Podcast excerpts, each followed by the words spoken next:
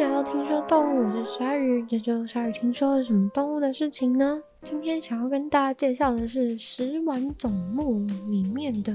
鱿鱼，或是也可以称乌贼，总之就是英文里面的 squid。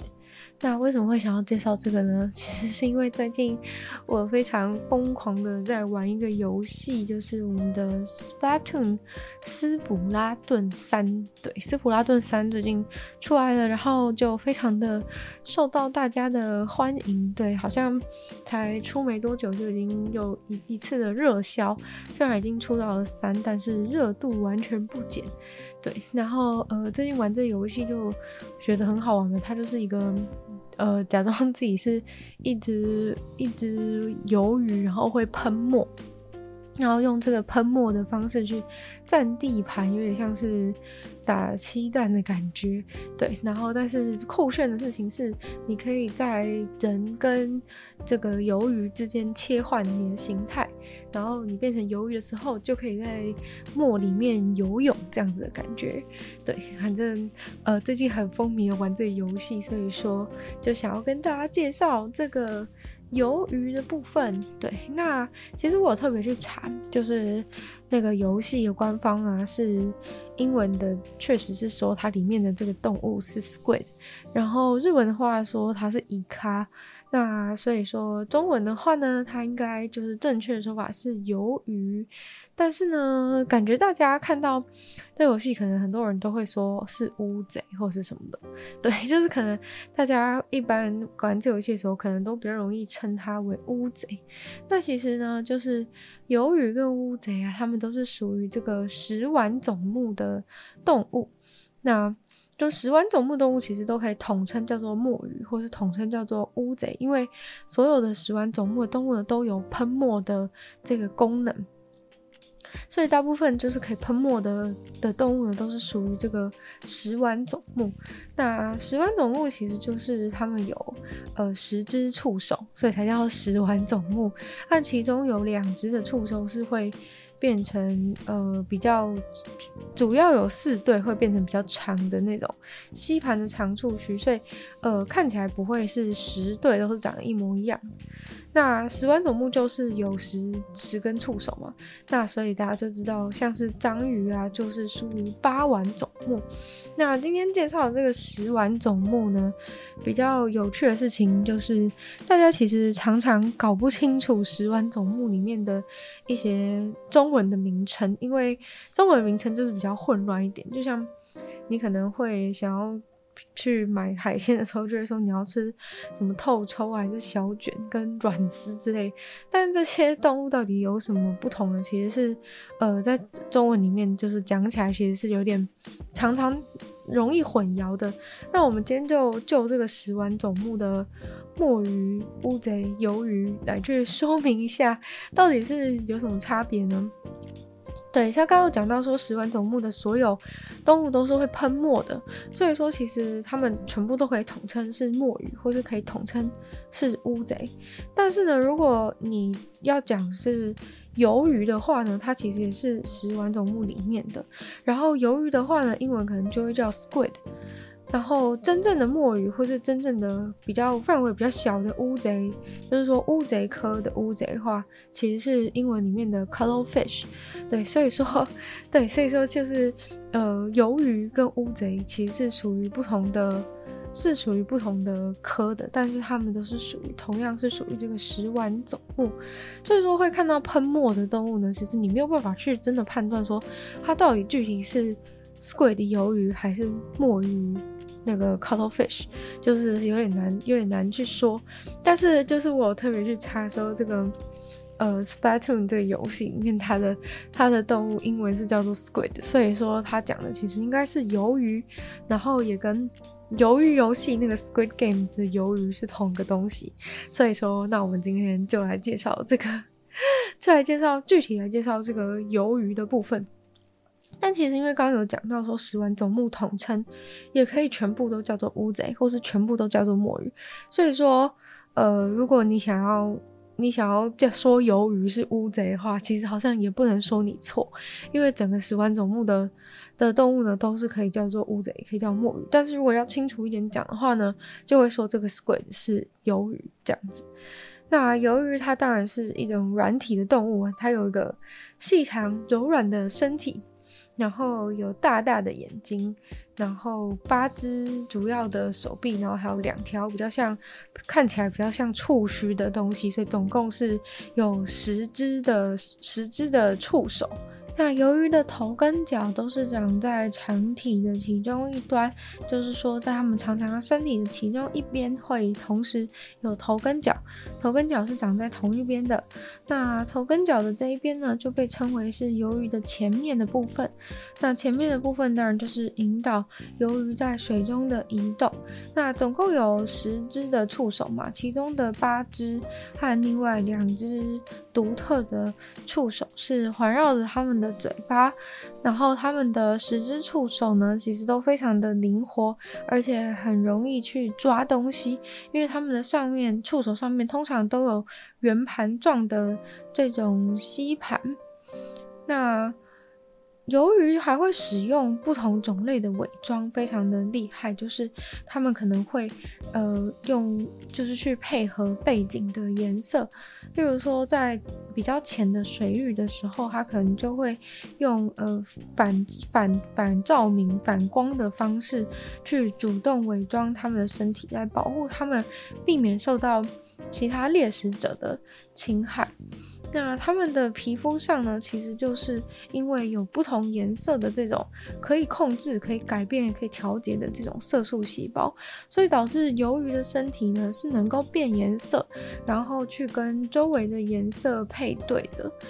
颜色的这种酷酷的游戏呢，可能还可以去分散猎物对于就是对鱿鱼的。接近接近他们的触手的注意力，然后让他们顺利的去逃脱。那鱿鱼的皮肤上面呢，还有包含有这个虹膜细胞，还有白细胞的光反射器。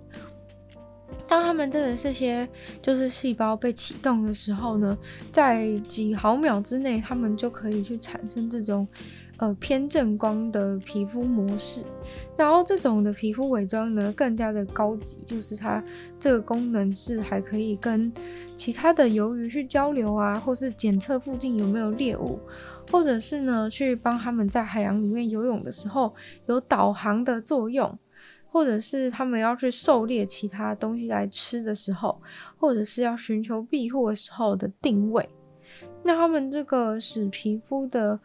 虹膜上面的细胞快速变化的这种细胞神经控制呢，是受到反射蛋白的胆碱能过程的调节。然后一些活在就是中层海域的乌贼，例如说萤火虫乌贼啊，或者是呃中层乌贼的话，他们还会使用这种反照明的伪装去产生那种。光，然后还有像是来自海洋表面的光照进来的时候，它可以去做出这种反阴影的效果。另外，墨鱼它们还会喷墨汁的方式来分散攻击者的注意力。那这部分当然就是大家最熟悉的，就是对墨鱼这类的生物最先了解的事情，一定就是这个喷墨汁的技能了吧？那这个喷墨汁的技能就是非常的好用，让他们就是一喷了之后就可以马上加速逃逸。然后这个喷墨汁具体是怎么实现的呢？其实是因为墨鱼他们有墨线，然后还有相关的墨囊，可以储存这个黑色素，然后还要把这个黑色素喷出去。那这个东西的位置呢，是在它们进入肛门附近的直肠的位置，然后让他们可以用很高速的方式，可以把这个黑色的墨水去把挤从身体里面挤出来，喷射出去。那周围的这个水域当中就会全部都充满了这个墨汁。那它们的墨水呢，是黑色素颗粒的悬浮液，能够迅速的分散，形成一整片的乌云，然后可以遮蔽鱿鱼逃生的这个动作，让对对方看不清楚鱿鱼到底是往哪个方向逃走了。那捕食性的鱼类也有可能会因为排泄物的生物碱性质受到威慑，这可能就会干扰到它们这个身上的化学感受器。除了逃跑的鱿鱼非常难抓以外呢，鱿鱼呢，它们也有可能是无脊椎当中最聪明的一种动物。那原因是因为呢，它们可能拥有的是最复杂的神经系统。在它们的喉咙周围有一个环形的大脑，然后主要是使用由软骨制成的内壳来保护它的大脑。那那个神经呢，不仅能够让他们看到来自感官的讯息，然后并随着这个讯息做出反应，还能够自己有意识的去控制自己的肌肉。那关于鱿鱼身上的血，鱿鱼的血其实是蓝色的。这是因为它们的血液里面含有的是血蓝蛋白，而不是血红蛋白。而且在它们的血液里面呢，跟我们的不一样，它们的血里面含有的是铜，而不是铁，所以呢，它们的血会是蓝色的。也就是说呢，它们这两者都具有相同的，这两个不管是铜或是含有铁的，都含有都有同样的目的，即用血液在。这个鱿鱼的身体里面都会携带氧气，虽然说鱿鱼的血是蓝色，但是呢，它们的血还是跟我们的血是有一样的功能的。那比较酷酷的事情呢，是鱿鱼它们有三颗心脏，然后其中两颗呢会专门把血液打出去，然后从鳃中流出，以吸方便可以吸收氧气或是排放二氧化碳的功能。那主要的那个心脏，就是只有负责在从鳃返回过来的血液，然后再把它打到身体的周围，所以是由三颗心脏在分工合作来带动鱿鱼的整个身体。那在鱿鱼的体内呢，还有另外一个东西，就是它们有细菌的菌落。像是之前有讲到说，有一些鱿鱼它们的身体能够有一些发光的作用，然后有一些的鱿鱼是使用自己的细胞来发光嘛。但是像是夏威夷短尾的鱿鱼呢，就是它们是使用身体里面的细菌。共生细菌的菌落，然后帮它们产生光，所以这个光不是由它们自己来发出的，而是由这个细菌的菌落来发出的光。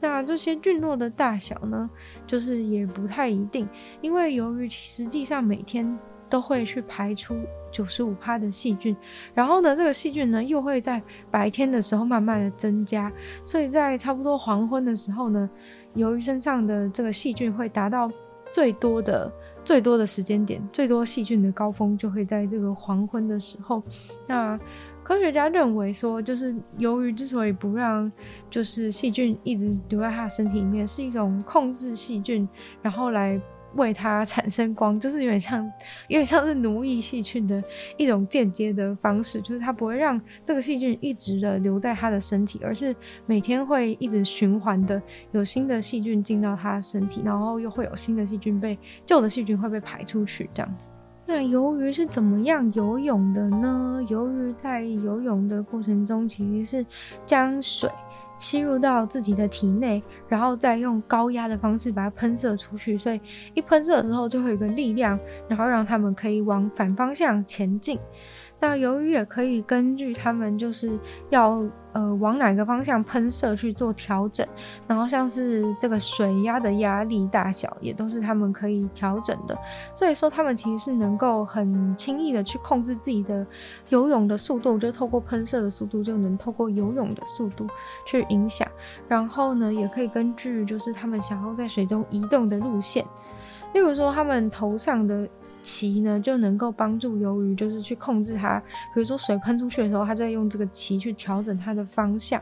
让就是鳍可以在鱿鱼移动的时候，然后去改变身体周围水流动的方式。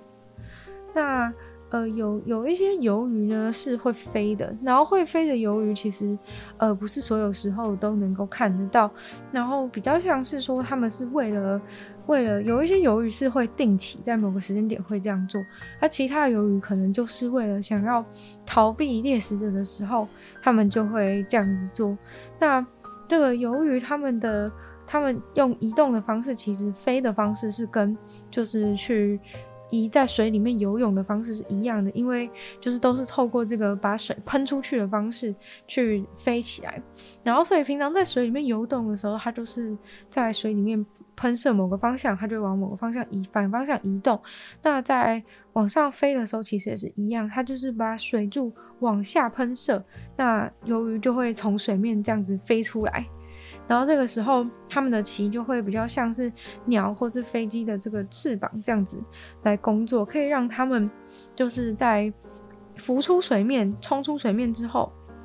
还能够差不多飞行大概三十公尺的距离，所以其实还蛮远的。就是它靠那股冲力起来之后，再用它的鳍当成翅膀，可以飞三十公尺，还蛮远的。然后这一段时间呢，他们就很轻易的可以躲掉，躲掉猎食者在水里面想要抓它，他们就飞出水面，然后再回到水面继续游泳生活。鱿鱼吃东西的时候是什么样子呢？鱿鱼其实算是一种还蛮积极猎捕的方式来吃东西，然后它们的触手其实就是它们最好的狩猎工具。因为呢，他们这个触手啊，就是非常的灵活，然后非常快速、很精确的呢，可以去直接把这个触手缠绕在猎物的身上。然后某一些的鱿鱼身上，甚至还会有触手上还会有这个吸盘跟钩子。所以说，它只要一把手这样子伸出去缠在别人身上的时候，这个猎物其实就直接的是直接被它黏住，或者是被勾住，非常的牢固，没有办法离开它。然后。这个猎物一旦被鱿鱼捕获之后呢，鱿鱼就会把这个猎物这样子从触手这样弄到嘴巴里面。那鱿鱼的嘴巴呢是非常的结实的，就是它的这个嘴巴的硬度和咬合力是可以刺穿钢铁，所以说让鱿鱼几乎可以吃掉它任何捕捉到的东西，然后。它还让这个这个鱿鱼可以把这个猎物可以分成成小块，所以它嘴巴是可以直接就是把所有东西都直接咬碎。所以就算就是这个小小的小小的鱿鱼，它抓到了很大的猎物，它还有办法就是一口一口的慢慢这样就是把它啃食掉。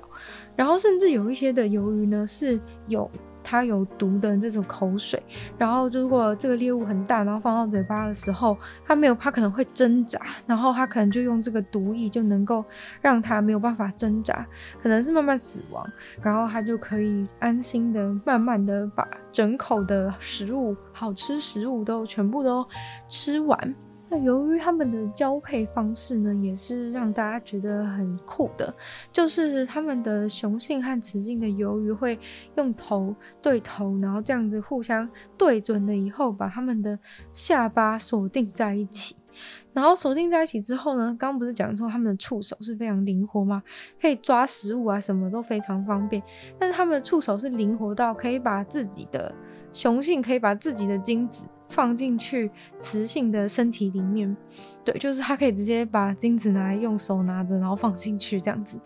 然后这个雌性的话呢，它不会马上就让这个。精子去跟卵子结合，它好像会把这个精子稍微在身体里面储存一段时间，然后再让它们受精。然后受精之后呢，雌性的鱿鱼就会直接把这些卵排到周围的水中，然后这些卵就因为它已经是受精卵了嘛，就会直接在水里面长大成一些鱿鱼，就长大成鱿鱼的样子。然后，呃，大家应该对巨型鱿鱼是蛮有兴趣吧？因为巨型鱿鱼就是，呃，超大。鱿鱼的体型其实小的跟大的差蛮多，就是小的鱿鱼可能就像手掌那么大，可是超大的鱿鱼就是可以跟金鱼一样大。所以说，就是大家都对这个巨型的鱿鱼非常有兴趣，就是说这这样子的无脊椎动物竟然能够长到那么大一只。那人类其实是在一九八一年才第一次抓到过巨型的。鱿鱼，然后他们是在南极的海域的时候，就是在南极海域工作的时候，这个苏联人呢就捕到了一只超过四公尺的还没有长大的呃青少年的雌性巨型鱿鱼，对，然后后来呢又在一九八四年呢又有科学家捕获到六公尺的巨型鱿鱼。然后呃，二零零五年的时候呢，又有捕到过。对，反正 就是巨型鱿鱼非常的神秘，就是它其实不是那么好抓，一直要到科技渐渐的发展之后，他们才有办法去抓到这个巨型的鱿鱼。最后还是要来跟大家讲一下鱿鱼跟人类之间的关系。那人类最常就是很喜欢吃鱿鱼嘛，那不管是在这个。地中海文化，或是在俄罗斯人的文化、韩国料理，或者是中国和日本料理当中，都有非常多拿鱿鱼来吃的这种这种料理。那鱿鱼呢，其实就是比大家想象的营养还要丰富。吃鱿鱼的话，鱿鱼它们的蛋白质是占它们重量的八十趴，然后脂肪只占不到二十趴。所以说，呃，就是吃鱿鱼的话呢，是可以吃到非常多的蛋白质。而且，就算它有二十帕的脂肪，它的脂肪就是也是这种低饱和的含量，所以是由这个 omega 三呢，还有其他健康的脂肪酸所组成。所以，就算是吃了很多的鱿鱼的脂肪呢，也都是属于健康的油脂。然后，鱿鱼它们还含有天然丰富的磷，然后微量的钙，还有 B，还有 B 型的维生素。所以说，就是 吃鱿鱼的话，应该是对健康感觉是不错的。然后，呃，科学家呢，其实也非常认真的在研究鱿鱼，就是除了在除了人类跟鱿鱼之间关系，除了吃以外，就是科学家也很认真在研究鱿鱼，因为前面不是讲过说鱿鱼它们的皮肤是能够变色的吗？那变色这件事情就非常受到科学家的吸引，就是希望说可以能够模仿由于他们变色的能力，就希望说他们可以去开发出一种人造皮肤，是也可以就是通过各种讯号来改变颜色的。对，所以大家非常期待可以拥有可以变色的皮肤。然后呢，有美国的工程师呢，还利用它就是对这个巨型的鱿鱼的神经系统的研究，然后开发出了一个用在那个函数发生器的这个叫做施密特触发器。所以说，鱿鱼呢，其实也是可以呃带给人类很多的启发。那鱿鱼就是不是讲到说是有鱿鱼游戏啊，然后还有现在在大家很热门在玩的斯普拉顿的游戏里面都出现鱿鱼吗？其实鱿鱼在就是人类的文化当中呢，从很久很久以前就已经。遍布在各处，像是在小说当中啊，很多很多那个学者都认为说，巨型的鱿鱼可能是就是梅杜莎的传说呢，就是由这个鱿鱼去启发灵感的。然后他们也认为说，这个巨型的鱿鱼启发了荷马在《奥德赛》当中的那个怪物斯库拉。然后在北欧人里面，就是也对海妖的神话里面。也有很多这个巨型鱿鱼的出现，对，所以说就是大家对鱿鱼呢，其实还蛮有一种异常的执着，在各种各种作品啊，不管是游戏或者是这种小说里面，其实都很常出现鱿鱼这个角色。那今天关于这个鱿鱼的介绍就差不多到这边结束了。让我们再次感谢订阅赞助的会员：Ian、大龄男子、James、Jason、黑鱼、毛毛、黑牡丹、N Please、篮球生还有 Z Z Z。就如果有其他的观众朋友，就是愿意继续支持鲨鱼创作的话呢，非常欢迎在下方找到 Patreon 的链接，里面有不同的会员的其他不同福利给大家参考。就也可以就是多多的把听说动物的节目分享出去，给更多跟你一样。喜欢动物的朋友，或者在 Apple Podcast 帮鲨鱼留星星、写下评论，也都对这节目的成长很有帮助。那也可以就是在 YouTube 留言区留言，也非常欢迎大家去收听我的另外两个 Podcast，其中一个是鲨鱼会跟大家分享国际新闻新资讯，另外的话是女友的纯粹不理性批判，会有主题性的内容跟大家分享。那就可以订阅我的 YouTube 频道，追踪我的 IG，希望听说动物可以继续在每周五跟大家相见。那我们就下次见喽，拜拜。